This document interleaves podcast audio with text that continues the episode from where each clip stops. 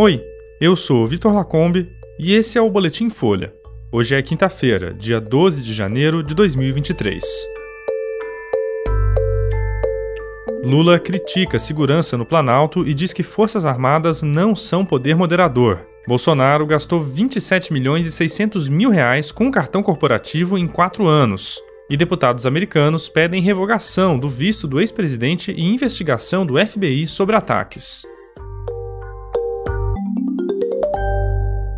O presidente Lula disse hoje que as Forças Armadas não são poder moderador como pensam que são. Ele expôs desconfiança com a segurança do Planalto ao dizer que tem convicção de que policiais e militares deixaram golpistas invadirem o prédio no domingo. A Folha mostrou que, mesmo diante do risco de invasão, o Gabinete de Segurança Institucional decidiu não reforçar a segurança do Planalto e deixou só a guarda comum de plantão. O petista afirmou também que confia em José Múcio Monteiro, apesar dos desgastes que ele vem sofrendo, e disse que o político vai continuar continuar no comando do Ministério da Defesa. O presidente falou com jornalistas durante um café da manhã no Planalto. Lula afirmou que todos cometem erros e que não demitiria Múcio por causa da atuação considerada equivocada no caso dos acampamentos golpistas. O ministro chegou a afirmar que eles eram democráticos e se dissipariam sozinhos. O presidente disse ainda estar convencido de que gente de dentro do palácio deixou golpistas entrarem no dia da invasão. Lula afirmou ter descartado a garantia de lei da ordem sugerida por Múcio ainda no domingo, porque isso seria um golpe. Ele disse que decretar uma GLO com a participação de militares seria dar vitória aos golpistas e que quem quiser assumir o governo precisa disputar a eleição e ganhar. Ele responsabilizou ainda a Polícia Militar do Distrito Federal, dizendo que paga o salário dos policiais e que eles não cumpriram a função deles.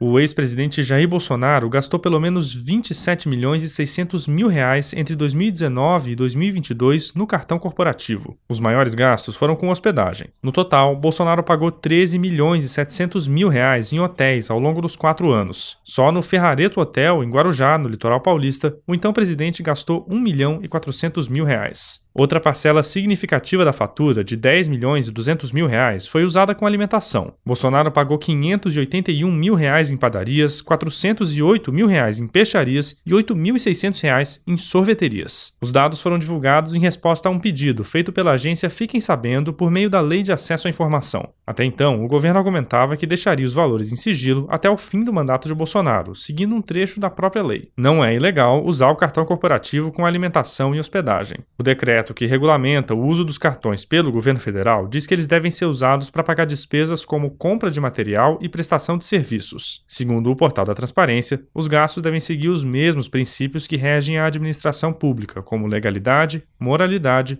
publicidade e eficiência.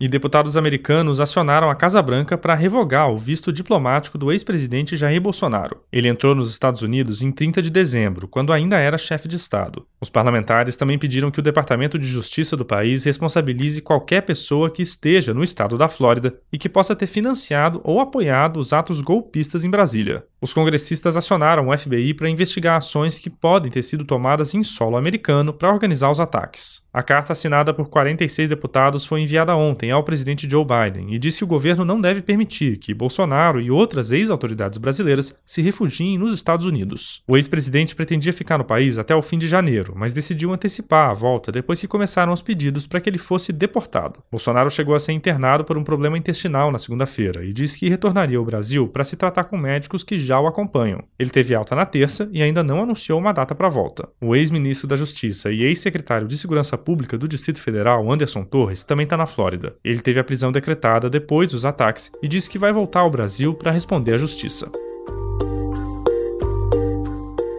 Esse foi o Boletim Folha, que é publicado de segunda a sexta. A produção é de Angela Boldrini, Daniel Castro, Jéssica Mais e Laila Mowallen, e a edição de som é do Rafael Conkle. Essas e outras notícias você encontra em folha.com. Até mais.